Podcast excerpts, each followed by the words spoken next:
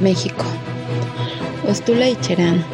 La esperanza comunitaria en armas por la defensa de la tierra.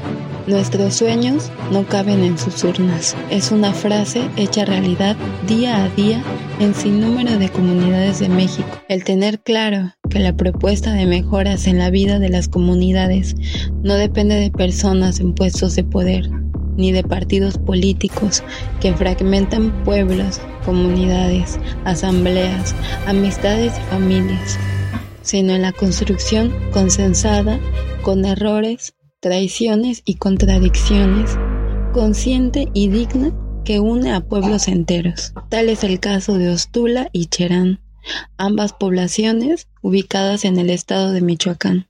Tras décadas de abusos, incrementadas intensamente con la declaración de guerra efectuada por Felipe Calderón en el año 2006, tras sin número de agravios, comunidades de Michoacán se levantaron contra las fuerzas aliadas de un narcoestado que permanece.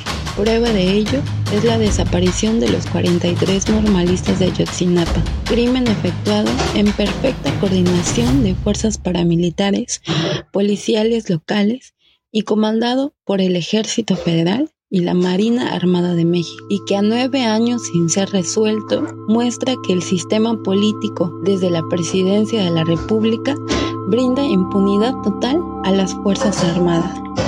Día con día, a lo largo de la nación, se acumulan los agravios que alimentan la impotencia, la indignación de personas y comunidades que sufren extorsiones, la desaparición de seres queridos, violaciones, feminicidios, desplazamientos, asesinatos. En resumen, violencia descarnada, las mismas condiciones previas a los alzamientos sociales de las comunidades como Ostula y Cherán. La difícil decisión de tomar las armas para defenderse recorre el occidente y el sureste mexicano, sabiendo que la dignidad es irrenunciable para defender el futuro de los que recientemente han nacido o están por nacer aunque en esa decisión vaya la vida. Sin embargo, en esa misma decisión, la que es la que abre un panorama esperanzador de autonomía, de vida buena en comunidad, teniendo el verdadero control en colectivo de las decisiones que afectan a toda la población y a la vez combativamente enfrentando las amenazas externas como talamontes y proyectos mineros. Es por ello que quieren ahogar con sangre este fuego rebelde que día con día se mantiene. Es por ello también que es urgente difundir y solidarizarse con la lucha de las poblaciones autónomas.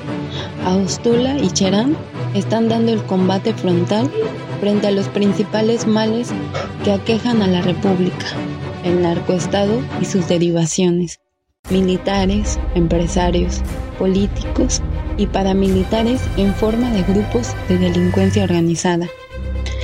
Aún con el amargo sabor de la represión armada, saldado en decenas de asesinatos y desaparecidos, su ejemplo cunde en los alrededores y en otras comunidades de Michoacán fuera de sus regiones. La hierba seca será La hierba seca incendiará la hierba húmeda, dice un proverbio africano. La hierba seca está regada en cada rincón de México, donde prevalece la impunidad. Lamentablemente, el tiempo agregará mayores agravios, pero es esa misma situación la que hará que el fuego, que el fuego cunda en la hierba húmeda. La vibrante y poderosa llama de Ostula y Cherán no será extinguida.